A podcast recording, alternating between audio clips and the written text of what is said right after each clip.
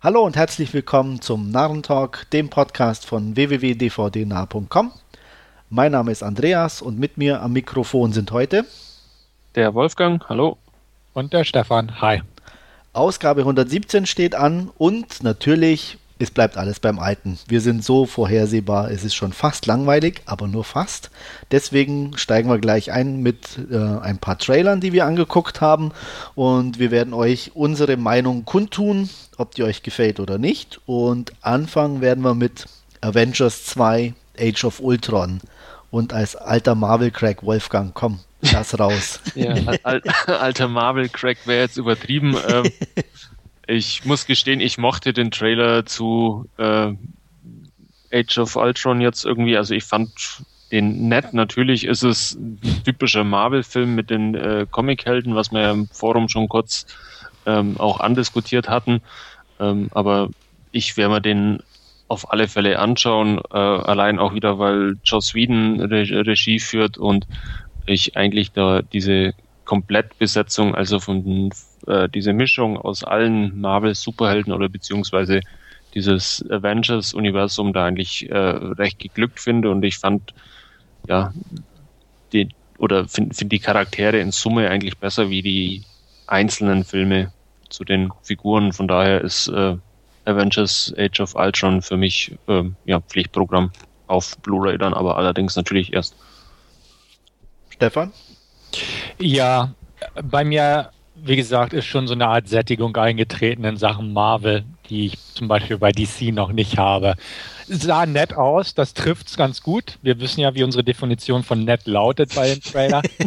ähm, ja, er ist in Ordnung, aber er sieht halt aus wie alle anderen so ungefähr. Natürlich sind jetzt alle auf einem Haufen und es gibt Ultron und es gibt äh, den Olsen, nicht Zwilling, sage ich mal, aber ja, es sieht irgendwie alles gleich aus und es kloppen sich wieder der Hulkbuster und der Hulk, sprich zwei CGI-Kreaturen, hm. in Anführungsstrichen, durch die Szenerie, durch eine Großstadt, auch wenn das vielleicht Südafrika oder diesmal äh, irgendwo, ich glaube, Kapstadt wurde gedreht, hat man so ein bisschen auch an den Polizeiautos gesehen. Ähm, ja, es sieht wie immer aus. Es sieht gut aus, gut gemacht. Es wird sicherlich unterhaltsam sein. Es wird alles tricktechnisch prima werden, definitiv. Aber wie gesagt, ich habe einfach schon irgendwo eine Sättigung. Und das bezieht sich sowohl auf die Einzelverfilmung der Marvel-Geschichten im Moment, als auch auf die Avengers-Dinger. Und dementsprechend, ja, ich werde ihn mir auch auf jeden Fall angucken, vielleicht sogar im Kino. Aber wirklich heiß drauf bin ich nicht, obgleich der Trailer an sich gut gemachter definitiv ist. Ja, also ich kann mich da Stefan anschließen, wenn ich dir da ins Wort fallen darf, Wolfgang. Ja. ähm, auch bei mir, also ich würde jetzt nicht das als Sättigung bezeichnen, aber ähm, ja, es ist halt irgendwie schon einfach nichts Neues gewesen, auch im Trailer oder wo ich sage, das hätte mich angesprochen oder da würde ich mir irgendwas erwarten, was mal ein bisschen anders ist. Deswegen da auch gleiche Meinung wie Stefan von meiner Seite. Jetzt darfst du. Es gibt übrigens auch noch einen Extended Trailer, dem geht noch eine ähm, Szene voraus, wo sie alle in Tony Starks Penthouse, glaube ich, sitzen und ähm, ja, einen gemütlichen Feierabend scheinbar verbringen und versuchen, Thors Hammer anzuheben. Ähm, eine Szene, die euch beiden vermutlich nicht zusagen wird. Ah, nee, ich war, muss ich jetzt nicht sehen. ich fand sie ganz witzig. ähm, mhm. Ich muss allerdings ein, äh, einwerfen, für mich zumindest, weiß ich nicht, wie es euch da ging. Ähm, ich habe Captain America Winter Soldier als sehr gut empfunden. Den habe ich noch nicht gesehen, deswegen kann ich da noch nicht mitreden. Okay. Also er war äh, ich glaube, besser bei mir auch wie, wie der erste. Auf ich jeden Fall. Ja. Also auch äh, insgesamt fand ich den als einen der besseren in dem ganzen Marvel-Film, ja. muss ich sagen. Und ähm, das war sehr angenehm, muss ich. Also aber der Age of Ultron ist natürlich wieder ein anderes Kaliber, auch ein anderer Regisseur. Und, ich fand das äh, Finale äh, saudoof von ähm, Winter Soldier. Ja? Ja, hat mir nicht gefallen. Okay. Wieso? Wenn wir da kurz ähm, einen Exkurs machen dürfen? Ähm, Bitte ohne zu spoilern. Ohne zu spoilern, okay. Ähm, ich fand's äh, zu, zu überladen und zu over the top. Was? Äh, Hallo? Ja. Hast du vielleicht Avengers 1 gesehen? Ja. also ich meine, tut mir leid. Da, da war es grenzwertig, muss ich ganz ehrlich dem, sagen. In dem Moment also Marvel-Comic und äh, ja, ja, nicht so ganz nachvollziehen. Also da, da fand ich es schon grenzwertig beim ersten Avengers. Äh, das war auch eigentlich das, was mich ähm, am meisten gestört hat am Avengers, da diese fliegenden Dinger und bei, bei Winter Soldier ging es mir dann eigentlich nur noch auf den Sack im Finale. Okay. Also das kann ich gar nicht nachvollziehen. Also da fand ich Avengers 1 wesentlich übertriebener und over the okay. top als, als Winter Soldier. Naja, gut. Aber. Eben das seine. Ja. Ähm, wir sind uns einig, wir werden sicher Avengers 2 angucken, ob wir wollen oder nicht. und ähm, ja, würde ich sagen, gehen wir weiter zu Wolfgangs Lieblingsgenre. Mal wieder etwas Horror mit Insidious Chapter 3. Stefan, sag doch mal Wolfgang, warum er den angucken soll. Ja, oder die zwei Vorgänger.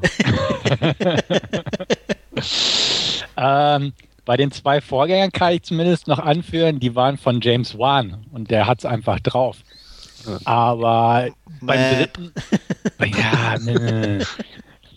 ähm, ich mochte die zwei Vorgänger, formulieren wir es also anders mal um. Einfach weil ich den ersten Teil eigentlich ja, einen sehr atmosphärischen Film empfand. Den zweiten Teil mochte ich auch wegen der Struktur, weil er nochmal den ersten aufgreift und ja, viel erklärt. Aber fand ich interessant gemacht.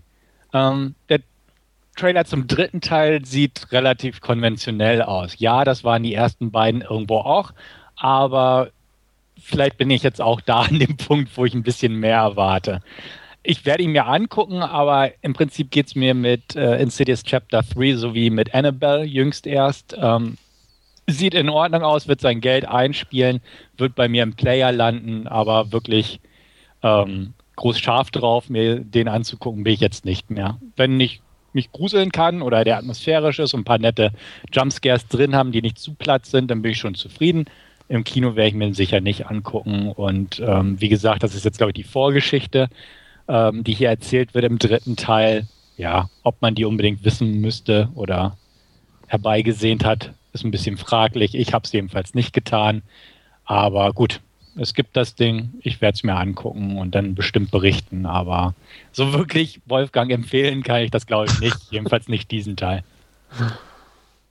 Ja, ich ja. habe Teil 1 habe ich gesehen, fand den okay, aber hat mich auch nicht so vom Hocker gehauen. Ähm, war solide. Teil 2 habe ich nie geguckt, hat auch irgendwie kein Interesse dran. Ähnliches gilt für Teil 3. Mich hat es auch nicht vom Hocker gehauen, das Klopfen an der Wand und die Spuren auf dem Boden. Ja. Ich fand's, also mich, mich interessiert es einfach nicht. Es, mhm. äh, kann ich mir, glaube ich, noch so viel Trailer zu, zu Horrorfilmen oder so anschauen. Ähm, entweder schaffe ich es schon gar nicht, weil sie mich so ängstigen, dass ich sie ganz anschaue, oder ähm, es reißt mich einfach von der Thematik nicht. Das ist einfach mhm. nicht, nicht mein Genre. Na gut. Ab und zu sind mal ein paar Ausreißer dabei, so wie The Descent oder so. Ähm, die ich dann auch echt gut finde, aber so, so im Großen und Ganzen, ähm, ja, ja, einfach nicht das meine. Muss es ja auch nicht. Nee, nee, deswegen hat ja jeder so seine Vorlieben und Schwerpunkte. Vorlieben und Schwerpunkte haben wir, glaube ich, auch bei The Gambler. Ähm, ich kann zumindest sagen, mein Schwerpunkt ist es nicht so richtig. mhm. ähm, ja, fange ich mal an. Der Trailer sieht ordentlich aus, mal mal wieder nett geschnitten mit dem Rhythmus zur Musik, aber insgesamt ja, auch mit Mark Wahlberg und Jessica Lang und ähm, John Goodman interessant, aber irgendwie so richtig überzeugt oder dass ich sage, oh, den will ich unbedingt sehen, hat er mich nicht. Ja, weißt, ging mir ähnlich. Ähm, ist auch eher so ein Leihkandidat, glaube ich, bei mir und dann. Ja. Also ich, ich bin schon kein so Casino so richtiger Fan oder so, oder dass ich sage, mhm. da muss dann schon wirklich ein guter, guter Film dahinter sein. Aber so die ganze Spielthematik ähm, in, in den meisten Filmen hat mich immer eher kalt gelassen. Ja, schließe ich mich an. Ähm, Thematik interessiert mich auch nicht wirklich. Es gibt ein, zwei nette Spielerfilme. The Cooler fällt mir da spontan ein, aber ja. auch keinen, den ich mir jetzt liebend gern nochmal angucken würde. Das sind so Filme, die guckt man und okay. Ja. Und ähm, in diese Kategorie fällt der auch. Wie gesagt, besetzungstechnisch und so passt das alles, aber einfach die Thematik ist nicht meine. Ja. ja. Sind wir uns ja auch sehr einig in der Beziehung. Ähm, aber ich glaube, das war schon immer so, wenn wir irgendwelche Trailer hatten, die äh, in irgendwelchen Spielermilieus gespielt äh, waren. Ja, die Begeisterung hielt sich im Normalfall in Grenzen. Und wenn ja. ich auch Runner Runner als Hauptreview mal besprochen oder täusche ich mich da jetzt? Ich weiß nee, nicht, aber den habe ich noch nicht gesehen. Also Ach so, okay. Okay, aber der war ja auch. Also ich meine, aber der war unabhängig von der Story noch aus anderen Gründen unterirdisch. also der war extrem schlecht. Nee, aber so diese ganzen Blackjack und was weiß ich, was da an äh, mir fallen die Titel auch gar nicht mehr alle. Ja, 2021 oder ja, ja, PC genau. Ähm, kann man gucken, klar, sind alles solide Hollywood-Produktionen, aber ähm, so richtig vom Hocker gehauen hat mich da keiner. Und ja, ja wie gesagt, bei The Gambler sieht es leider trotz Mark Wahlberg ähnlich aus. Jo. Gut, dann kommen wir zu unserem, ja, einem unserer Lieblinge, kann man fast sagen. Mr. Frisur himself, äh, Nicolas Cage, hat mal wieder in einem Film mitgespielt und zwar Dying of the Light. Und als Kenner der Materie würde ich doch sagen, Stefan, fang mal an. ja, ähm, ja, hätte was werden können, hätte ich fast gesagt. Ähm, prinzipiell. Er hat weiße Haare. Ja, er hat mal, naja, ich will ja noch nicht sagen eine gute Frisur, aber eine halbwegs vorzeigbare. Irgendwo yeah. dafür da kein Ohr. Also da gleicht sich das wieder aus. Nee, prinzipiell hätte es ja was werden können. Die, die Vorgeschichte ist ja, dass eigentlich der Raffin, der ja auch Drive und so gemacht hat, den Film inszenieren wollte, mit äh, Harrison Ford und Channing Tatum in den Hauptrollen. Das irgendwie Ford hatte kalte Füße gekriegt, ist ausgestiegen, Tatum dann auch irgendwann und Raffin ist nur noch als Produzent mit an Bord geblieben. Der Drehbuchautor Paul Schrader hat dann gleich die Regie übernommen, nachdem er ja den Nancy Lohan-Film The Canyons gedreht hatte, dachte er, hm, machen wir den mal. Und äh, aus Harrison Ford und Channing Tatum wurde dann halt Nicolas Cage und äh, den Anton ah, Jelchin. Jelchin ja. Genau. Ähm, dann wurde der Film gedreht und dann hat man Schrader den Film weggenommen und umgeschnitten, woraufhin jetzt alle sich da am Beschweren sind gegen die Schnittfassung und sich distanzieren. Also Nicolas Cage hat mal wieder einen Film, der wahrscheinlich nicht ganz so optimal ausfallen wird. Und der Trailer, muss ich auch sagen, sieht standardmäßig aus. Also haut mich jetzt beileibe nicht um. Ist jetzt keine Katastrophe wie so manche andere Nicolas Cage Trailer der letzten Zeit. Ich sag nur Left Behind. Aber ja, die Story ist okay. Ich mag ja eigentlich solche Geschichten über ne, Whistleblower oder was das da war, ne, also Verräter, ähm, Geheimdienstaktionen und so. Ähm, ist okay. Ne? Also ich glaube, Nicolas Cage wird nicht verkehrt spielen, weil er da vielleicht ein bisschen ähm, gutes Material vorgelegt bekommen hat. Jelchen finde ich auch, ist ein guter Schauspieler, der sich durchaus macht in bestimmten Rollen. Aber so alles andere sieht so ja, so ein bisschen altbacken aus, was vielleicht nicht verkehrt ist angesichts der Materie, aber irgendwie hat mich der Trailer relativ kalt gelassen. Er hat mich nicht geärgert, aber er ist auch so klassischer Leihkandidat und sieht irgendwie für mich nicht sehr aufregend aus, muss ich sagen. Nee, also ich hätte mich eher an eine TV-Produktion irgendwie erinnert gefühlt. Hm. Deswegen. Nee, also. Ich, ich habe mich an, an die guten alten Kalter Krieg-Filme irgendwie erinnert, so hier mit CIA-Agent und der äh, böse Gegenspieler und der muss dann noch zu Fall gebracht werden, weil er ja, todkrank ist. ja, also es ist auf jeden Fall sehr, sehr konventionell und ich kann ja. mir auch beim besten Willen nicht vorstellen, dass in äh, einer Schnittfassung von Schreider himself irgendwie wesentlich besser werden würde, äh, weil ich weiß nicht, ob das Ausgangsmaterial da viel mehr hergibt. Nee, kann ich mir auch nicht wirklich vorstellen. Aber, na gut. Wir werden es wohl nie erfahren. Nee. Gut, dann lassen wir den hinter uns und kommen zu, naja, ein bisschen auch wieder sehr konventionellem Futter. Und zwar mit Fokus. Und dann würde ich sagen, Wolfgang. ich muss gestehen. Will Smith Buddy. Ja, genau. ich, ich muss gestehen, ich fand den ganz ansprechend, den Trailer und äh, auch Oh. Die Frau war ansprechend, aber der Trailer doch das nicht. Das war es in, in Dings, wie, wie hieß er? Wolf of Wall Street ja schon. Ja. Ähm, ich, also ich, ich mag solche ähm, Geschichten. Ich fand das jetzt auch nicht äh, herausragend oder so, aber das ist ein Leihkandidat für mich, den ich mir irgendwann mal am Sonntagnachmittag anschaue.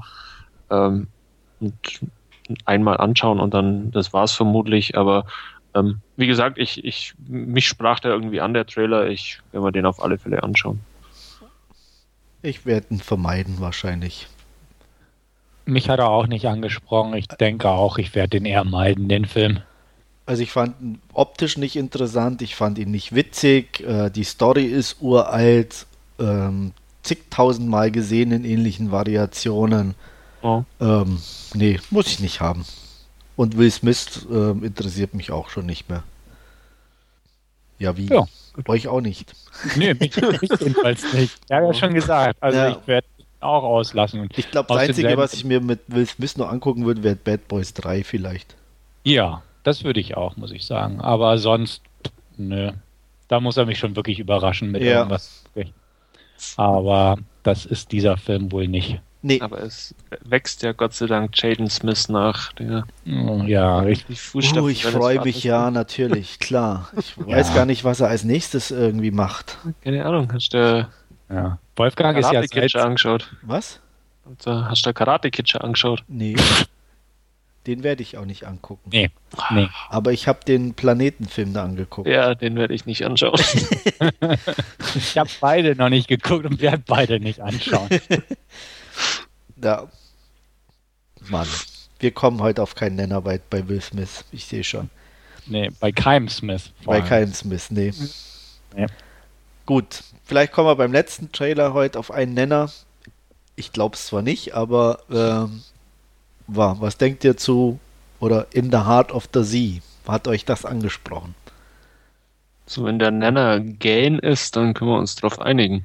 Ja, dann kann ich mich auch einigen drauf. Oh, ganz gehen würde ich nicht sagen, aber also umgehauen hat es mich nicht. Ich bin durchaus interessiert daran, den mal zu sehen, einfach aus der technischen Seite, weil ich fand, der Trailer sah optisch eigentlich ziemlich cool aus.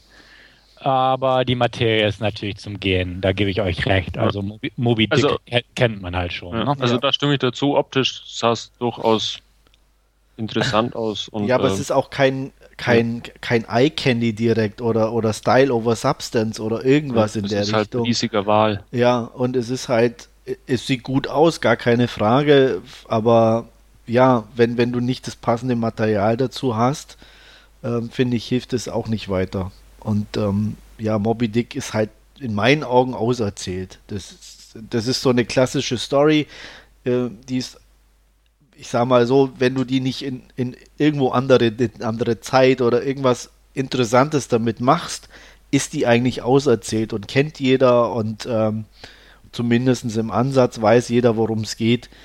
Von daher weiß ich nicht, warum man sowas immer verfilmen muss oder wieder verfilmen muss. Ja, alle 15 Jahre halt mal. Ja, so ungefähr. Nee, es ist auch ähnlich mit, mit diesen ganzen Bibelstories immer, wie jetzt Noah vor kurzem oder wie heißt der, der andere, der jetzt da kommt, Exodus. Ja. Ja, schön, sieht anders aus, hat gute Schauspieler, okay, aber es ist die gleiche verdammte Story. ähm, ja.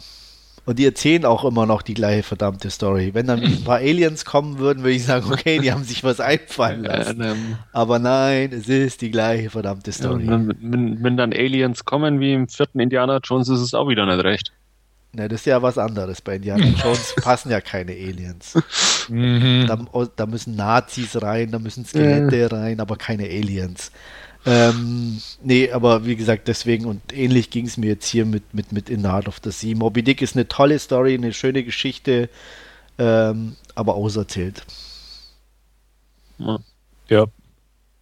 Und deswegen, ja. Auch regisseurtechnisch ist halt nicht so prickelnd, muss ich sagen. Der Olle Howard. Ja, Wobei ich Rush ganz gut fand. Also den. Den habe ich noch nicht. Äh, ja, aber also ich habe mir angeguckt, auch weil du den ja auch so toll fandest. Ja. ja. Muss ich, ja, nö, weil ich hatte eigentlich erst nicht so das Interesse dran. Ja. Er ist gut gemacht, keine Frage. Ähm, vom, vom, auch von der Optik her, wie, wie das Ganze aufbereitet ist.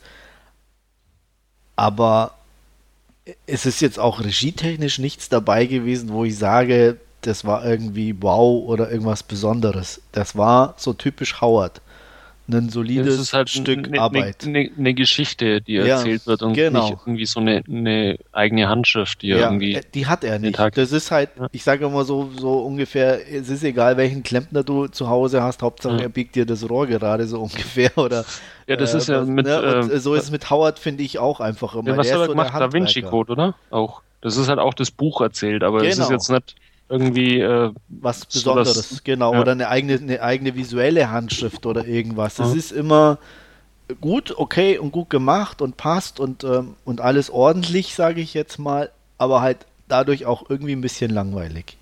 Mhm. Und ähnliches hatte ich eben hier auch bei In the Heart of the Sea. Gut. Noch irgendwelche Meinungen zu den Trailern? Nö. Gut. Ja. Dann kommen wir zu unseren Last Scene und Wolfgang wird heute beginnen mit The Raid 2. ja, da habe ich mich, wie Andreas schon sagt, rangewagt an The Raid 2 ähm, oder auch äh, The Raid Berandal, was auch immer Berandal heißen soll. Das musst du uns jetzt sagen. Ne, ich weiß es nicht, ich habe es nicht nachgeschlagen. Oh, schlechte Oh, Vorbereitung Mann. hier immer, Mann. Ja, Ehrlich. genau. Oh. Bi ja, Bildungsauftrag hier, aber voll verfehlt. Hausaufgabe fürs nächste Mal nachlesen. Ja.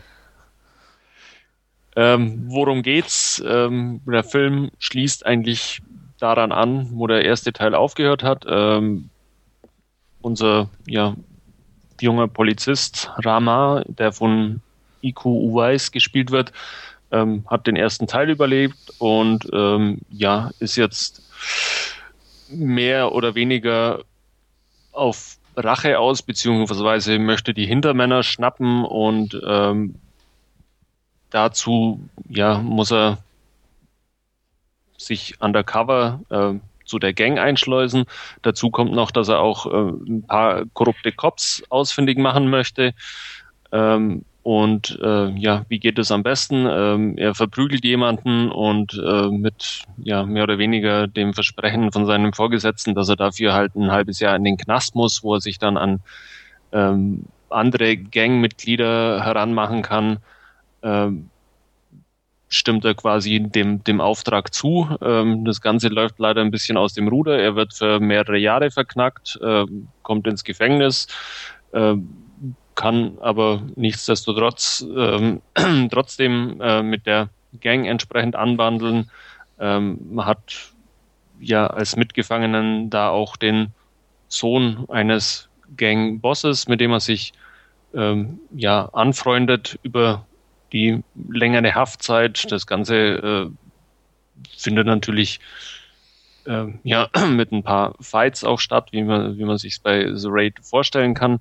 Ähm, und nach der ja, Gefängniszeit äh, nimmt er oder ähm, ist er quasi Mitglied in der Gang des Vaters seines Mitinsassen ähm, und versucht da quasi dann äh, ja Beweise äh, zu sammeln, die ähm, gegen die, die Gang zu verwenden sind und ähm, gleichzeitig auch ein paar äh, Cops ausfindig zu machen. Man merkt schon, ich äh, stotter gerade ein bisschen rum, äh, weil es gar nicht äh, ja, so einfach ist, ähm, weil The Raid mit seinen knapp zweieinhalb Stunden Laufzeit äh, ein extrem ja, komplex würde ich nicht sagen, aber weitreichendes Story-Konstrukt irgendwie aufzielt, mit dem er aber eigentlich letztendlich äh, nichts anfängt, das letztendlich auch relativ überflüssig ist, weil eigentlich will man ja bei The Raid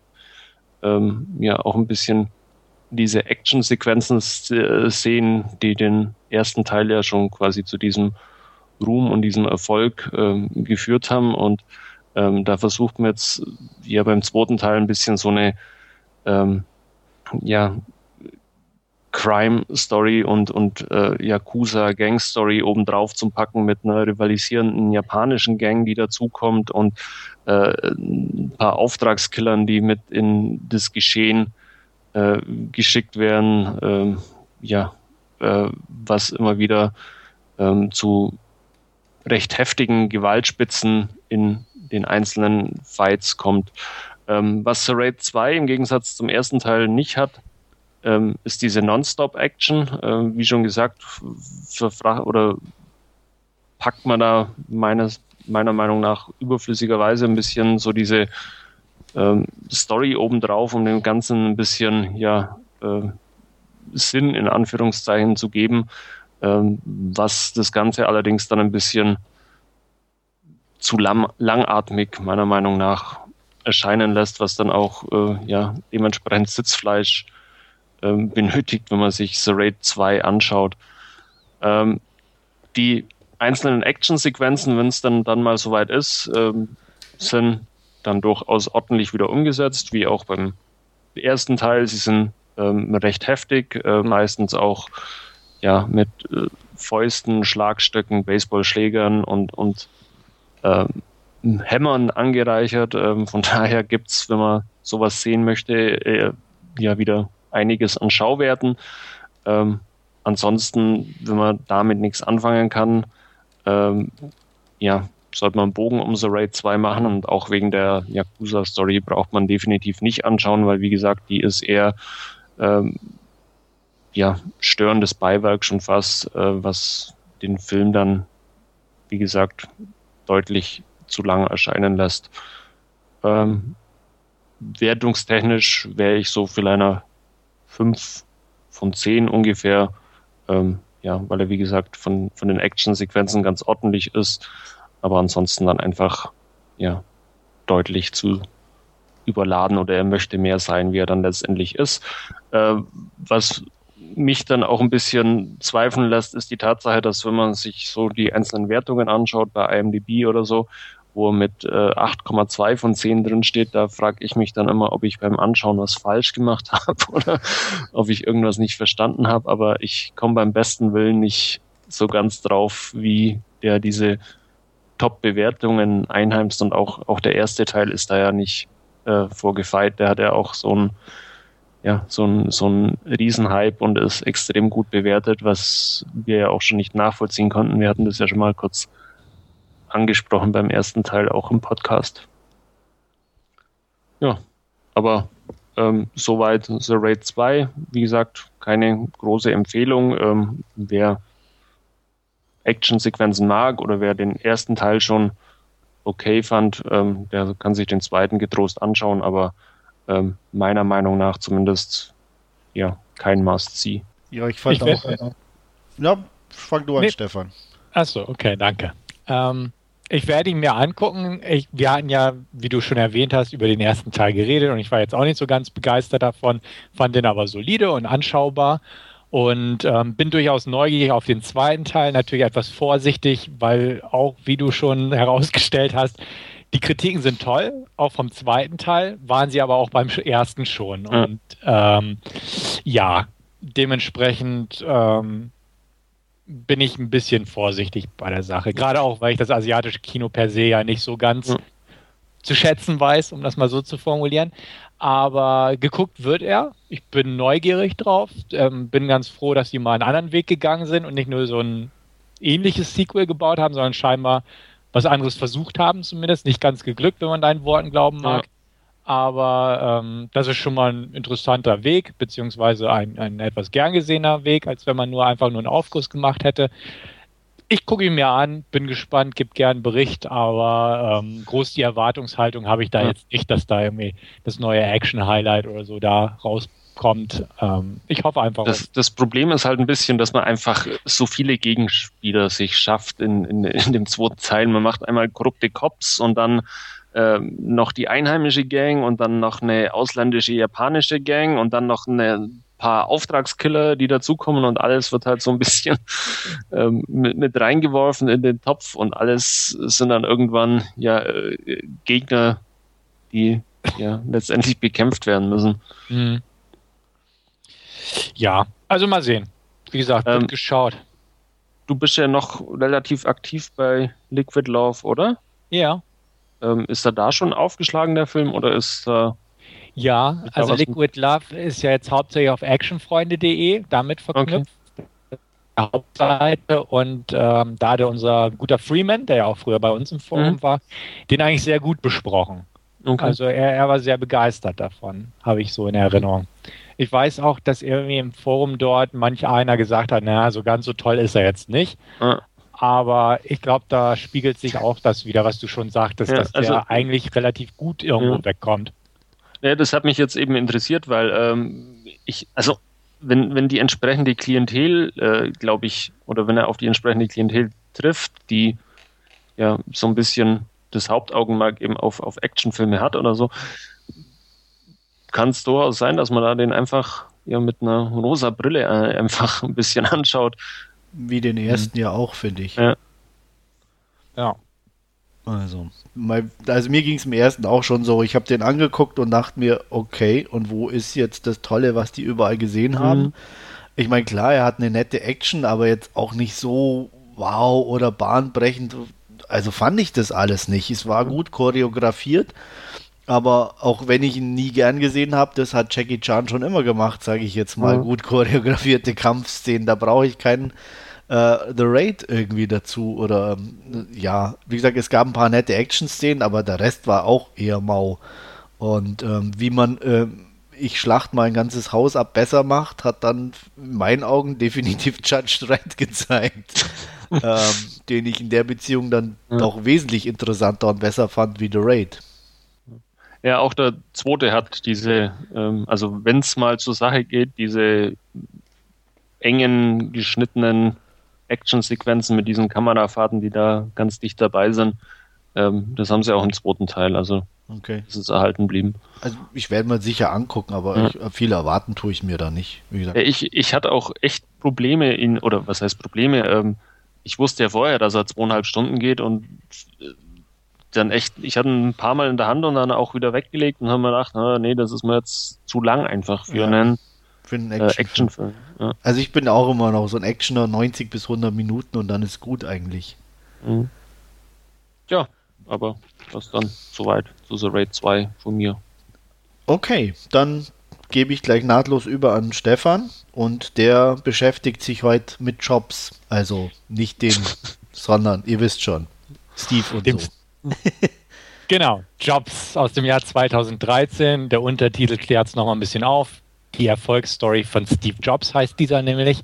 Und es geht um den Apple-Gründer, Steve Jobs, gespielt von Ashton Kutcher in diesem Fall.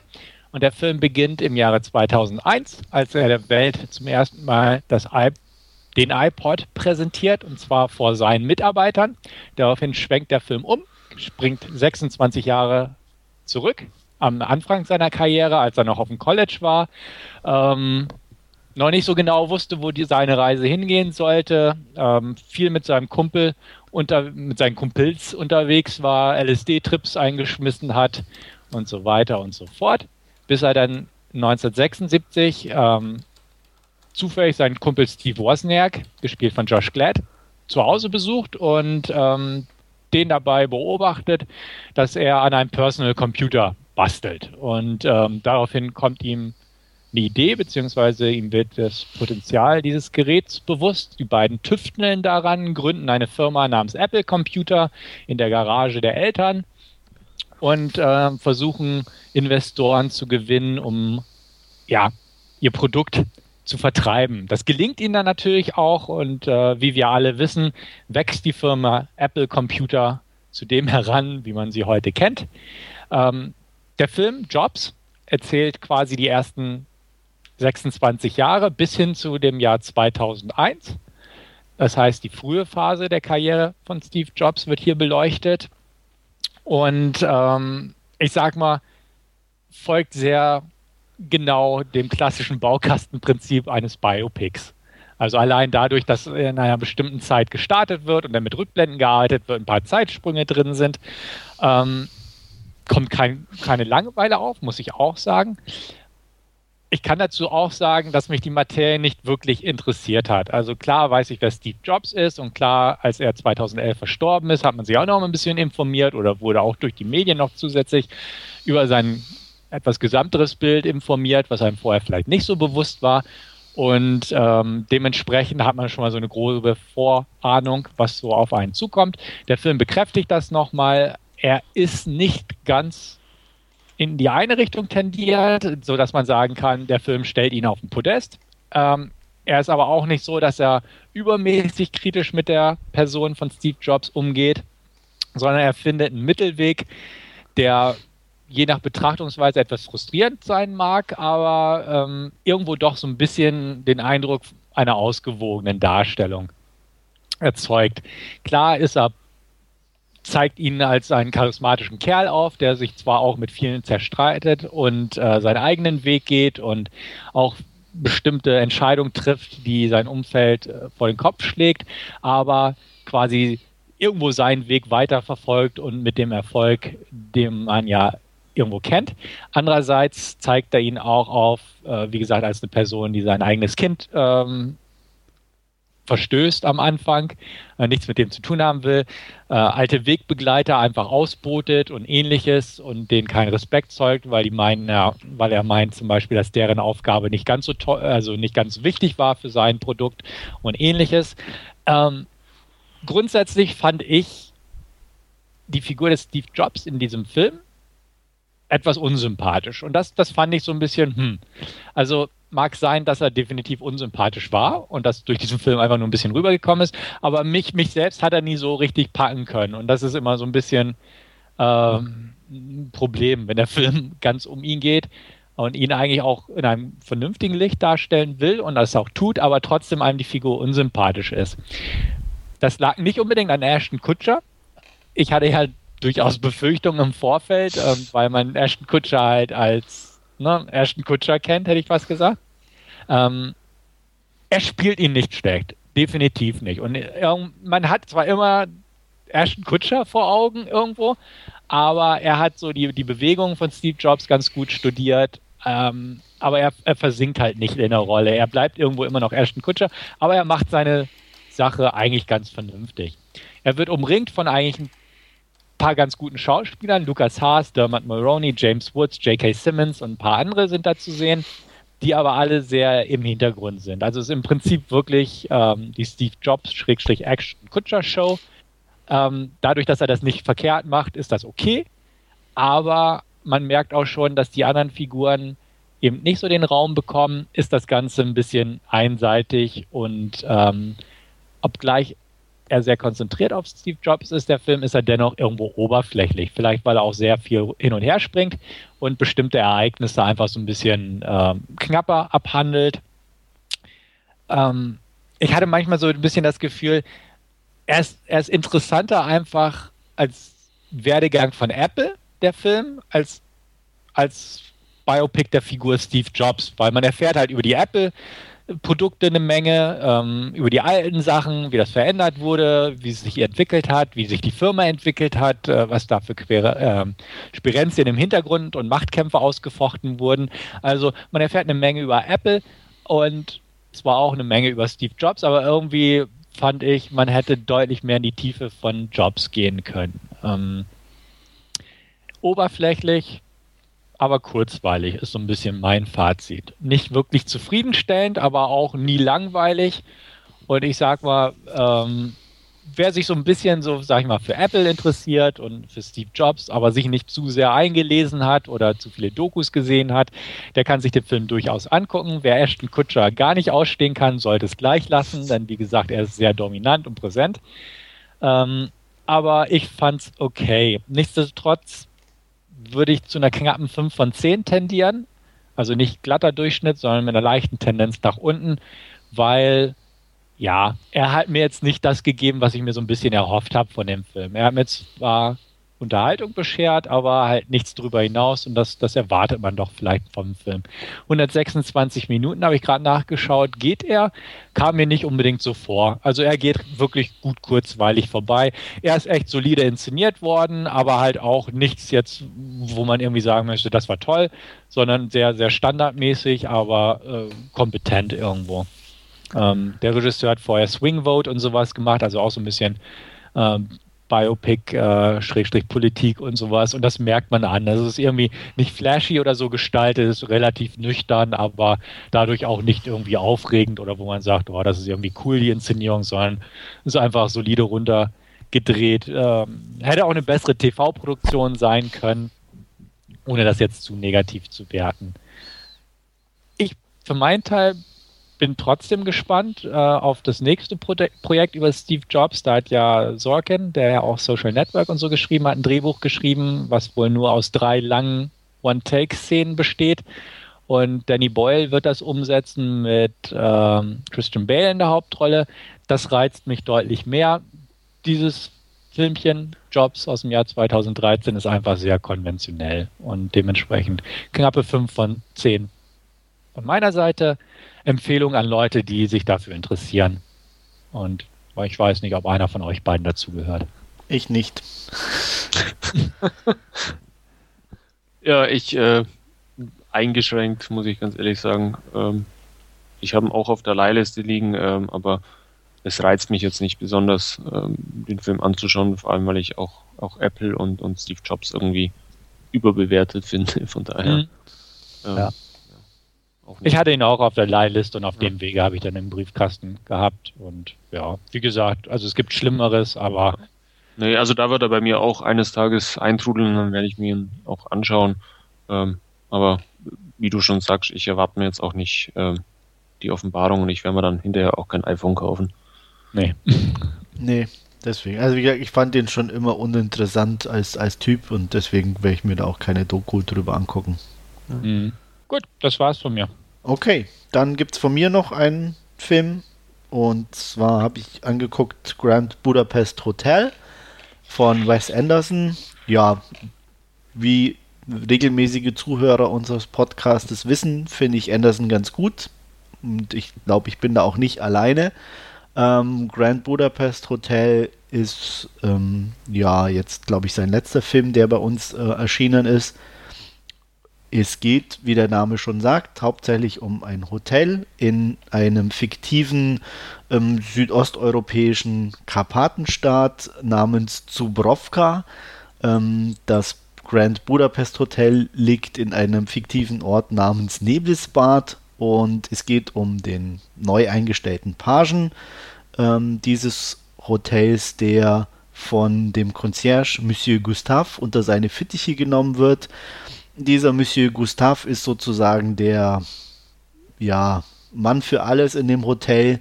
Ähm, hauptsächlich Mann für alles, gerade für die älteren Damen, die das Etablissement besuchen. Ähm, ja, ähm, eine seiner Kundinnen in Anführungsstrichen kann man das fast, glaube ich, schon nennen. Ähm, er verlangt jetzt zwar kein Geld, steht aber immer natürlich für alle Dienste zur Verfügung, wie sein guter Concierge nun mal macht. Ähm, ist äh, eine sehr alte Witwe namens Céline Villeneuve de Goff und Taxis, genannt Madame D. Äh, auch hier wieder mal in schon wie ich vor kurzem auch hatte bei Snowpiercer leicht verändert von der von der Maske her Tilda Swinton in einer ja netten Rolle. Die stirbt unter mysteriösen Umständen. Ähm, es wird ein Testament verlesen und zu aller Überraschung bekommt Monsieur Gustave ein Bild vermacht, das wohl von unschätzbarem Wert ist. Ähm, die Verwandtschaft von der Dame ist sehr unerfreut, weil das natürlich auch ähm, sehr lukrativ wäre, dieses Bild zu verkaufen. Und es entstehen einige Verwicklungen und ähm, ja, Monsieur Gustave und sein Page versuchen, sich selbst und auch ähm, die neu gewonnene Liebe des Pagen zu retten, was nicht ganz einfach ist. Und ob es gelingt, muss jeder selber angucken. Und ich sage bewusst muss, weil der Film ist einfach großartig. Ähm, jedem, der Wes Anderson mag, kann ich dem sowieso ans Herz legen. Aber auch anderen, die ein bisschen unkonventionelles Kino gut finden, die liebevolles Kino gut finden, die Kino-Kino gut finden, den kann ich den Film absolut empfehlen. Ähm, wie man, glaube ich, merkt, hat mir der sehr gut gefallen. Nach Moonrise Kingdom muss ich sagen, ich würde jetzt, tu mir schwer zu sagen, welcher besser ist. Ähm, Moonrise Kingdom ist vielleicht ein Ticken sympathischer und zugänglicher, wobei der hier einfach äh, optisch und ausstattungstechnisch grandios in meinen Augen ist. Also es gibt so viel zu entdecken. Ähm, er ist so toll gemacht von, von, der, von, von der Art her, wie er aufgebaut wird. Ähm, alleine schon von, von, ähm, von den Zeiten her, er beginnt 1985 mit einem Journalisten oder einem Schriftsteller, der in diesem Hotel ist. Äh, es ist sehr runtergekommen. Dort lernt er einen älteren Herrn kennen, der sich herausstellt, dieser Page ist, der dann ähm, ja zurückgeht in irgendwie, glaube ich, in, in die 60er Jahre, bevor es dann zurückgeht ins Jahr 1932 zwischen Ersten und Zweiten Weltkrieg, wo die ganze Geschichte dann äh, von Monsieur Gustave spielt. Ähm, und da davor ist noch ganz kurz irgendwie, glaube ich, in der Neuzeit ähm, ein Mädchen zu sehen, das ein Buch liest, das der Schriftsteller dann geschrieben hat. Äh, also wirklich sehr toll gemacht und das Ganze ist dann auch noch so super umgesetzt, was einem dann eben auch erst vielleicht gar nicht im ersten Moment bewusst wird, auch ähm, mit verschiedenen ähm, Auflösungen. Das heißt, es geht im 16 zu 9 Format los in der Neuzeit und die 30er Jahre sind dann in 4 zu 3. Und ich bin normalerweise nicht unbedingt ein Fan von 4 zu 3, vor allem für neuere Filme, aber hier ähm, merkt man einfach, dass auch selbst die, die Aufteilung des Bildes ähm, durchdacht ist und passt und es hat mich in keinster, keiner Sekunde irgendwo gestört oder rausgerissen, ähm, sondern es war einfach echt toll. Und es gibt noch so ein paar so kleinere Geschichten, die er da umgesetzt hat, von wegen ähm, Stimme und Alter und ähnliches, die kaum bewusst wahrgenommen sind, aber so gut umgesetzt und passend sind, das muss einfach so sein. Und ähm, ja, ähm, Optikklasse äh, sehr, sehr liebevoll umgesetzt. Es ist übrigens auch eine äh, britisch-deutsche Produktion. Ähm, ich glaube, die Babelsberg Studios waren daran beteiligt. Ähm, gedreht wurde es in, in, ähm, im Osten von Deutschland in, oh, ich weiß gar nicht. Görlitz. Görlitz, genau. Ähm, in einem alten Kaufhaus. Ähm, äh, ja, also von, für mich definitiv einer der besten Wes Anderson-Filme. Ich, ich, muss auch ganz ehrlich sagen, ähm, ich habe nicht alle gesehen, aber gerade von den älteren Sachen war ich nie so ganz begeistert. Die waren schon immer gut, aber ich finde, er wird mit jedem Film irgendwie meinen Augen besser. Und ähm, äh, hier ist so viel Liebe im Detail drin, dass es echt auch lohnt, den Film mehrmals anzugucken. Die Schauspieler sind klasse, man merkt richtig, wie jeder mit extrem viel Spaß bei der Sache ist und ähm, ja, alleine schon von den Namen her, neben Jeff Goldblum, Harvey Keitel, Jude Law, Bill Murray, Edward Norton, Saoirse Ronan, Tilda Swinton und, und, und, und, und, das kann man, glaube ich, beliebig fortsetzen, sind unglaublich tolle Namen mit dabei und ähm, ja, ich hatte extrem viel Spaß mit dem Film. Ich werde mir sicher bald möglichst ähm, wieder angucken und vergebe 9 von 10 Punkten. Und Wolfgang, ich glaube, du hast ihn auch schon gesehen.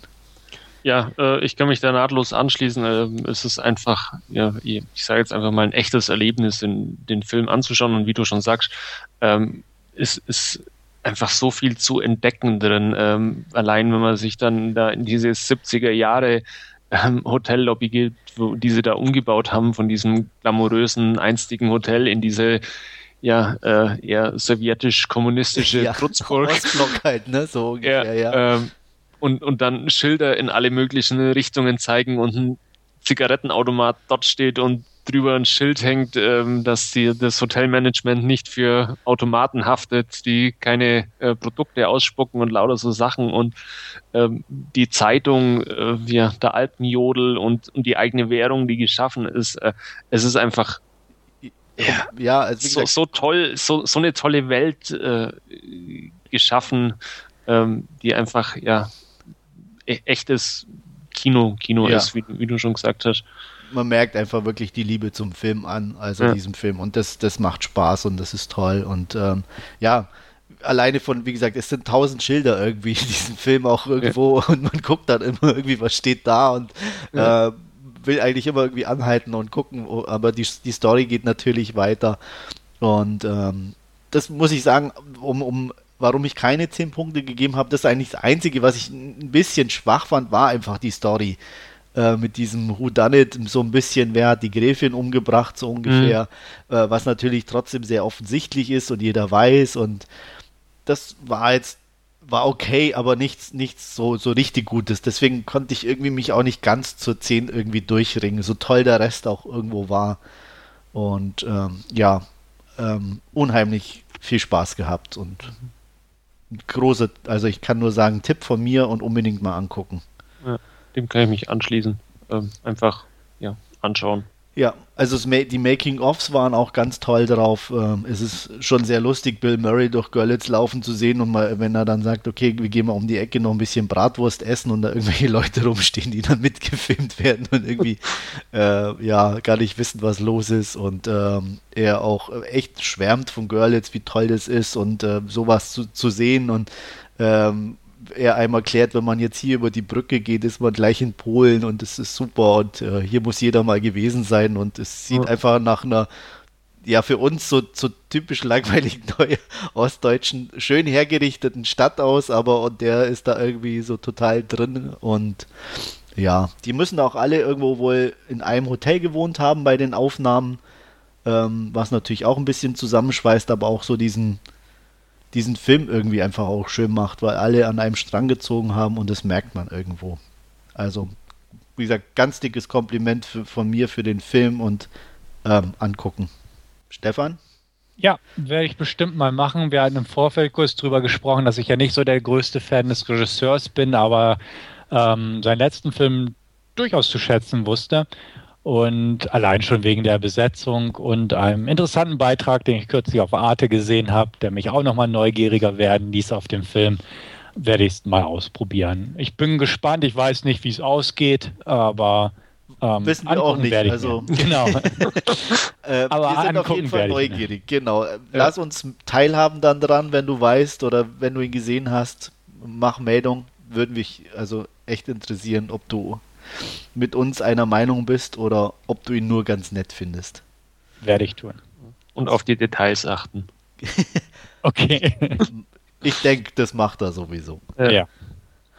Gut, dann war es das für unser Last Scene und wir kommen zu unserer Hauptreview Edge of Tomorrow und ähm, Stefan wird uns eine kleine Inhaltsangabe geben. Ja, genau. In Edge of Tomorrow geht es um einen amerikanischen Soldaten, einen Major namens Bill Cage, gespielt von Tom Cruise. Und ähm, der ist ein, ich sag mal, Pressereferent oder Presseabgesandter der US Army.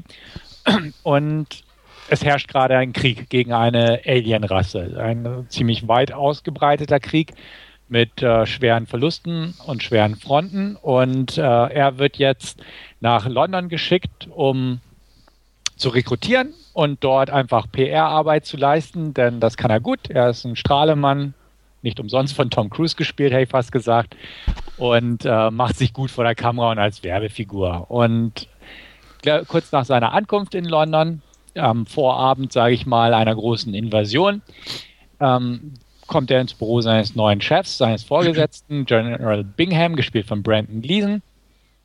Und von dem erhält er eröffnet, dass er doch ähm, ja auch direkt von der Front berichten solle, wenn er dann am nächsten Tag mit den Soldaten rübergeht nach Frankreich, um dort äh, gegen die Alienrasse sozusagen anzutreten.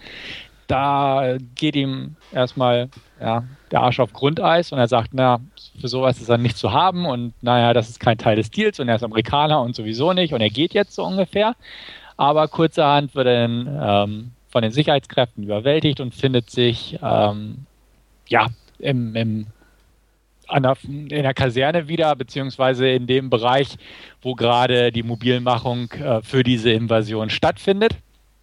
Und ähm, ja, er kann sich nicht rausreden, denn man hat ihn natürlich da einfach reingesetzt und äh, ihm wird nicht geglaubt. Er wird in eine Einheit zugeteilt, er hat keine Ausbildung, er bekommt ein Exoskelett angelegt, mit dem die Soldaten ausgestattet werden, um besser kämpfen zu können. Ähm, er kennt sich damit nicht aus, er weiß nicht mal, wie die Waffen richtig entsichert werden. Und ja, er findet sich also kurzerhand im Flieger wieder, überquert den Ärmelkanal und der Angriff geht leider doch nicht so glatt, wie er hofft. Sie geraten in schweres feindliches Feuer der Angriff scheitert kolossal und er wird dabei getötet, schafft es allerdings ähm, mit Hilfe einer Granate, einer Mine, einer Clayton Mine war das, glaube ich, ähm, ein der Alien-Angreifer mit in den Tod zu reißen. Und ja, statt zu sterben, erwacht er plötzlich, wie er am Tag zuvor im Prinzip erwacht ist, und zwar auf diesem Stützpunkt und erlebt genau denselben Tag nochmal und stellt schon bald fest, ähm, dass wenn er daraufhin nochmal stirbt, er wieder an dem Punkt aufwacht und den Tag wiederum nochmal erlebt. Mm, ja, wie es denn so ist und wie man vielleicht auch aus schon Werken wie Groundhog Day und ähnliches kennt, versucht Alternativen zu finden, versucht zu variieren, ähm, versucht zu lernen und den Tag zu verändern, ähm, was mehr oder weniger immer wieder schief geht. Und er stellt im Zuge dessen auch fest, dass eine weitere große PR-Figur dieses Krieges, Rita, gespielt von Emily Blunt, ähm, ebenfalls etwas weiß, was sie ihm dann kurzerhand auch anvertraut, infolge von mehreren Versuchen, möchte ich es mal sagen. Und zwar, dass sie diese Gabe ebenfalls hatte und dass das mit dem Blut zusammenhing, dass äh, bei dem Tod des Außerirdischen, auch von seinem eigenen Tod, quasi auf ihn übergespritzt ist und äh, dementsprechend erhält er die Möglichkeit, jetzt nun die Zeit auf diese Weise zu verändern. Ähm, Rita hat das nicht mehr, da sie eine Bluttransfusion durchgemacht hat und dementsprechend diese Gabe verloren hat. Aber sie möchte jetzt nun ihm helfen, mithilfe dieser Gabe oder Fähigkeit doch den Krieg dermaßen zu lenken und zu ver ähm, verändern, dass das Ganze siegreich ausgeht. Also dass nicht nur die Invasion gut verläuft, sondern auch, dass der gesamte Krieg für die Menschheit gewonnen werden kann. Und ähm, wie das Ganze dann vonstatten geht, davon erzählt der Film im weiteren Verlauf. Ja, ähm, danke Stefan. Und ich würde mal sagen, Wolfgang, möchtest du anfangen? Ähm, ja, kann ich gerne machen. Ähm, und ich würde es gerne auf den Punkt bringen. Ähm, ich fand äh, Edge of Tomorrow grandios. Ähm, es war wirklich mal wieder intelligentes äh, Action, Science-Fiction-Kino mit etlichen Schauwerten, ähm, auch mit einem ja relativ unterhaltsamen unterhaltsamen Wiederschaufaktor mit einem Tom Cruise, der ja wirklich super in die Rolle passt. Ähm, auch die, die Nebencharaktere äh, von Emily Blunt und äh, Brandon, Brandon Gleason heißt er, ja, ja. Ähm, toll, toll besetzt äh, und gespielt. Hm? Bill Paxton. Bill Paxton, genau. Ähm, ja, ich hatte einfach jede Menge Spaß, muss ich äh, sagen, bei dem Film und äh, ja, fand den durchaus ähm, einen der besten Filme dieses Jahres, die ich bis jetzt gesehen habe, ähm, zusammen mit Grand Budapest Hotel. Zwei komplett unterschiedliche ja, Sachen, aber ähm, von, ja, aber das ist doch der, das Schöne, oder? Ja, von, vom ja. filmischen Erlebnis her einfach ähm, ja top. Das eine eben Grand Budapest Hotel Kino und das hier einfach eine super Action Science Fiction Story. Dem kann ich mich nahtlos anschließen. Ich gebe es zwar ungern zu bei einem Tom Cruise Film, oh. aber auch hier muss ich sagen, äh, ja, ich hatte ihn ja schon im Kino gesehen, äh, haben wir auch relativ schnell dann jetzt auf Blu-ray besorgt, als er rauskam, zu einem einigermaßen günstigen Kurs, weil es ist einfach ein Pfund von Actionfilm. Da, äh, äh das passt, er passt vom Tempo her, ähm, die Action-Szenen sind klasse, die Aliens sind interessant und gut genug gemacht. Ähm, ja, wie du schon sagtest, Tom Cruise passt mit seiner manierierten Art und, und seinem bisschen Snobby und was weiß ich extrem gut in die Rolle rein. Äh, er muss sich nicht groß verstellen, wahrscheinlich macht es das aus. Ähm, Emily Blunt ist ziemlich cool als Tough Lady und ähm, ja, Bill Paxton und ähm, Gleason sowieso ähm, gute Performance, gar keine Frage. Und ja, ähm, der Sound rockt irgendwie, also ähm, von, von der Soundkulisse ziemlich klasse gemacht. Im Endeffekt, klar, es ist D-Day mit, mit Groundhog Day irgendwo gemischt, aber einfach clever gemacht mit ein paar netten Ideen. Nicht zu lang und ähm, ja, wie gesagt, vom Tempo echt klasse und dadurch unglaublich unterhaltsam. Ähm, ja, deswegen auch für mich wirklich äh, eine der Überraschungen des Jahres und ähm, spaßig. Stefan? Ja, Ich kann mich im Prinzip auch anschließen, außer dass ich so leicht variiere und sage, Tom Cruise hat mich in letzter Zeit selten enttäuscht und da ist es einfach nur der nächste Film in dieser Sparte. ähm, nee, ich fand den auch sehr gut. Ähm, super unterhaltsam. Es wurde eigentlich schon alles genannt. Gute Action, tolle Effekte es passt einfach sehr, sehr viel bei dem Film. Humor, muss man auch ganz auch klar sagen. Absolut, ja. Definitiv drin, wo er sich da unter den Zehntonner rollt. ja. Fand ich sehr amüsant. Immer wieder gut. ja. also, ähm, das, das passt einfach. Und ähm, der Film ist einfach cool. Auch die Idee mit dem Exoskelett ist nicht neu, aber ist cool gemacht und sieht geil aus irgendwo. Und auch ähm, diverse Sachen, die ich einfach cool fand, auch so kleinere Momente, einfach diese Verfolgungsjagd mit dem Wohnwagen und wo das Alien im Wohnwagen ist.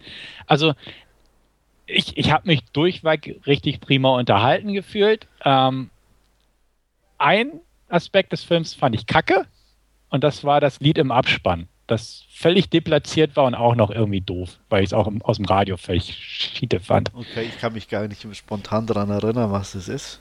Ich wüsste jetzt auch nicht, wie es heißt, nur ich weiß, ich fand es schon immer im Radio. Es passte nicht. Es ist halt okay. so, ein, so ein modernes, weiß ich nicht. Und wo ja, auch so ein alle... Mobi-Verschnitt irgendwie. Genau. Das hat aber Doug Lyman auch bei den Bourne-Filmen immer schon gehabt, dieser Abspann mit diesen Computeranimationen und äh, ja. Genau, aber weißt, wir saßen kollektiv vor dem Film und dann ging ja, dieses Lied los und wir saßen da alle so, oh nee, nicht das. Okay. Und das war so, so ein Moment, wo ich dachte, okay, gut, es macht nichts kaputt, aber so irgendwie ist es doch so ein blöder Abschluss. Ähm, ansonsten prima Film, definitiv. Wurde alles schon genannt. Ähm, ist irgendwo nichts Neues, aber es ist ein schönes nee, Sammelsurium von Ideen. Sagen, gut gemischt einfach. Definitiv. Und es, das passt einfach. Die Besetzung ist cool, die Optik, die Regiearbeit war cool. Nette Ideen, einfach Paris unter Wasser so ungefähr. Also äh, alles gut. Ja. Gut. Ja, einfach ein schöner Crowdpleaser irgendwo, ja. der aber ja leider nicht ganz die Crowds gepleased hat, weil. Das verstehe ich irgendwie komischerweise nicht, weil so, so, so Sachen, wie wir ja vorher schon hatten mit The Raid, gerade für Action-Fans, die werden da hochgelobt ohne Ende. Und, und so, ein, so ein Ding, was eigentlich ja echt wirklich gut ist, sage ich jetzt mal, das geht irgendwo ein bisschen unter, trotz Tom Cruise. Wobei er bei der IMDb auch eine 8 von 10 hat. Also ja, der ja, hat auch gute Kritiken abbekommen, ja. aber irgendwo konnte er bei, bei Teilen des, großen Teilen irgendwo des Publikums ja nicht wirklich punkten. Ja. Äh, beziehungsweise die sind einfach nicht reingegangen, drücken genau. wir mal so aus. Ich, vielleicht, Und, aber vielleicht war er einfach schlecht beworben irgendwo. Also ich, ja, ich, ich, ich weiß vielleicht. es nicht. Also ich habe auch eigentlich, ich weiß gar nicht mehr, warum ich reingegangen bin ins Kino. Also es war nicht aufgrund irgendwie des Trailers oder, oder der Werbung oder so, sondern ich glaube, ich habe einfach irgendwo vorab mal eine Kritik gelesen, die recht gut war und dachte, die hört sich echt gut an und, und auch ein bisschen, ja, äh, ich glaube, von dem hatte ich schon mehr gelesen und es passte immer ganz gut und deswegen dachte ich, okay, vielleicht überrascht mich das ja wirklich so, wie der das schreibt. Mhm. Und ähm, weil so werbungstechnisch oder, oder so ähm, habe ich auch kaum was mitbekommen, dass da mhm. wirklich gute oder nachhaltige Werbung für den Film gemacht wurde. Mhm. Ich weiß nicht, vielleicht haben die Leute einfach nicht so viel erwartet von dem Murmeltierprinzip oder so. In, oder, also ich hatte schon eher das Gefühl, dass vielleicht sich die, die von der Werbung her zu sehr auf den Namen Tom Cruise verlassen haben. Der zieht schon sowieso. Mhm. Und, Kann ähm, auch sein. Oder dass sie, äh, was auch eine Möglichkeit wäre, es war, glaube ich, so der dritte Science-Fiction-Film in Folge nach Oblivion, schon mit Tom Cruise. Ja. Da kam ja der äh, mit äh, Jason Bourne, hätte ich fast gesagt, mit Matt Damon da. Ja. Äh, Gut, stimmt Elysium. auch, klar. Ja, auch mit Exoskelett sozusagen, ja. ja. Genau, Elysium, dann, genau, dann kam der hier raus. Und ich weiß nicht, vielleicht war der auch einfach, wie du selbst sagst, so, hm, ja, Murmeltier, hm, Werbekampagne nicht so perfekt, schon wieder so ein Science-Fiction-Ding. Ja. Äh, vielleicht waren das so die Faktoren. Ich, ja. ich habe keine Ahnung. Und Elysium war auch nicht so prickelnd vielleicht so, ne, wo dann auch viele dachten, okay. Ja. Hm, Wobei es Mur Murmeltier allein ja nicht unbedingt als, als Vergleich. Nee, absolut nee. nicht, aber ja. ähm, ich, ich kann mir schon vorstellen, dass das viele dann auch eher abschreckt, so, äh, ist ja immer wieder das Gleiche und so. Ähm, ja meine Schwester wusste zum Beispiel nicht, worum es geht bei dem Film. Ne? Ja. Ne? Sie hat mitgeguckt und so nach dem ersten Aufwachen meinte sie, oh, nicht so ein Final Destination-mäßiger Film, wo er es weiß. Dann habe ich gesagt, nee, nee, wart's mal ab. Und irgendwann meinte sie, das ist ja wie das Murmeltier. so, so, ja, aber nicht Final Destination aber, immerhin. So. Ja. Also, aber, aber sie, sie mochte den denn auch. Also nicht ja. ganz so wie die Jungs, hätte ich fast gesagt, ja. aber sie fand den auch ganz gut. Aber vielleicht ist das einfach so. Mehr ein Jungsfilm. Ja. ja, definitiv. Allein Emily Blunt für die Jungs. Ja, und halt Action, ne? Also, ja, also die Action rockt. Wie gesagt, und auch die Soundkulisse, also da, da rumst die Anlage auch gut und, und mhm. ähm, das, das ist einfach, ja, mal wieder ein guter Doug Lyman, muss man sagen, mhm. nach dem Born. Und, und er macht ähm, in diesem Murmeltierprinzip, wenn wir da mal kurz bleiben, äh, macht er viel richtig, weil er, er, er wird nicht langweilig, indem er viele Szenen wiederholt, aber Nee, aber. Zumindest die ersten Wiederholungen sind recht ausführlich aber dann, dann wird es weniger, aber man weiß genau, was stattfindet, weil man es schon kennt ja. und so und, und, und, und, dadurch und mitzieht. Er, er ne? verdreht ähm, ähm, ähm, mit fortschreitender Laufzeit verdreht das ins, ins Entgegengesetzte, indem man dann nämlich nur noch Teile ähm, von, von den Tagen erzählt und ähm, ja, man das andere quasi dazu interpretiert. Äh, interpretieren muss oder erstmal warten muss, bis es Tom Cruise dann in, in dem konkreten Fall jetzt auch erzählt, was dann schon vorgefallen ist und wie oft sie das schon erlebt hatten und lauter so Sachen. Ähm, also ich fand das ganz spannend, wie, wie sie das umgesetzt und gelöst hatten. Mhm. Absolut. Also das ging mir auch so. Also das war einfach, ja, es war vom Tempo her von allem äh, wirklich 1A um, um, gelöst und umgesetzt. Und ähm, ja, also ich habe, wie gesagt, auch wirklich auch kritikenmäßig ähm, nur das Beste eigentlich über den Film gelesen und trifft für mich auch im Großen und Ganzen zu. Umso schwerer ist irgendwie wirklich was zu erzählen, ohne auch irgendwas zu spoilern, weil das ja. macht natürlich die, den, den, Reiz von dem Film auch einfach aus, ne? Also mhm. alleine zum Beispiel so die, diese Geschichte am Strand mit dem Dicken. ja. so, die ersten Versuche und dann so dieses, ne, ich sag mal Desinteresse. Mhm. ähm, das, das sind dann auch irgendwo so die, wie, auch ähnlich wie mit diesem LKW. Das kommt nur, nur zweimal vor, aber äh, es ist einfach so cool gemacht. Auch irgendwie, auch die Reaktion von Bill Paxton dann irgendwo. Mhm. Ähm, das stimmt. Die, die Rolle ist eh cool von, von ja. Bill Paxton als Master Sergeant. Ja. Sind Sie das, Amerikaner? Nein, ich komme aus Kentucky. und das, wie gesagt, und das ist echt eine super Mischung ja, wie gesagt, man kann es eigentlich nur wiederholen zwischen Action, Humor, ähm, ja, und das, das, das, das passt von vorn bis hinten. Ja. Ja, und durch diese Mischung wirkt er auch irgendwie nicht seelenlos, finde ich. Klar, nee, es gar ist nicht. Es am Ende echt eine Greenscreen-Orgie irgendwo, aber, ja. ähm, aber ja. Es, es funktioniert einfach, weil es einfach äh, ein schönes, ausgeglichenes Verhältnis bis dato hatte und auch, auch dann hat, sagen wir es mal so. Ich fand das Finale auch cool. Ja. Aber ähm, nee, also ich, ich weiß noch, ich bin nicht ins Kino gegangen, weil der hier nur in 3D lief und mir schon vom Trailer ja klar, relativ klar war, bei den schnellen Bewegungen und Schnitten funktioniert 3D einfach nicht. Und das war sowieso so mein Grund. Er ist, glaube ich, sowieso auch postkonvertiert irgendwo, also ähm, genau. nicht in echten 3D gedreht und ähm, es ist wieder so ein typisches Beispiel, wo es absolut unnötig ist, so einen Film in 3D zu machen. Ja, und das war mein, mein Entschluss damals nicht ins Kino zu gehen und habe gesagt, ja. naja, das muss nicht sein. Dementsprechend habe ich den jetzt erstmalig sozusagen auf Blu-ray gesehen. Ja, ich war, glaube ich, zu der Zeit Strohwitwer und da musste die Gelegenheit natürlich nutzen, mal wieder ins Kino zu gehen. Mhm. und da lief er gerade, da war das natürlich dann auch passend. Nee, aber wie gesagt, also, ähm, wie Wolfgang schon sagt, auch definitiv einer der besten Filme des Jahres in meinen Augen auch. Ähm, ich bin auch gerade schon irgendwie am überlegen, warum ich irgendwie von der Wertung her, ob ich ein zu schlecht gewertet habe oder so. Da bin ich auch mal neugierig, wo ihr so gelandet seid, weil äh, wir ja kaum Negativpunkte jetzt eigentlich festgemacht haben. Oder fällt euch noch irgendwas ein, was nicht so gut war oder was euch gestört hat? Also ich persönlich ähm, fand das Finale nicht irgendwie so, äh, ja, war ein bisschen ja, musste halt noch was kommen irgendwie, fand, fand ich, aber es war jetzt nicht so. Ja, äh, es war okay, aber nichts ja. Spektakuläres in Anführungsstrichen. Ne? Es war passend, es hat auch zum Film gepasst, es war jetzt ja. nicht, nicht, nicht schlecht oder irgendwas, aber ja, da würde ich dir zustimmen. Also mhm. da noch so ein bisschen irgendwie was mit Kick oder so wäre netter gewesen, dann wäre es vielleicht auch ja. noch ein bisschen höher von der Wertung geworden. Und dann am Schluss natürlich die Frage, äh, das ist aber jetzt nichts Negatives, sondern eher ja, nochmal zum Denken beim Abspann, wenn er dann nochmal mit dem Fl äh, Helikopter drüber fliegt, ja. was es jetzt wirklich war. Ja.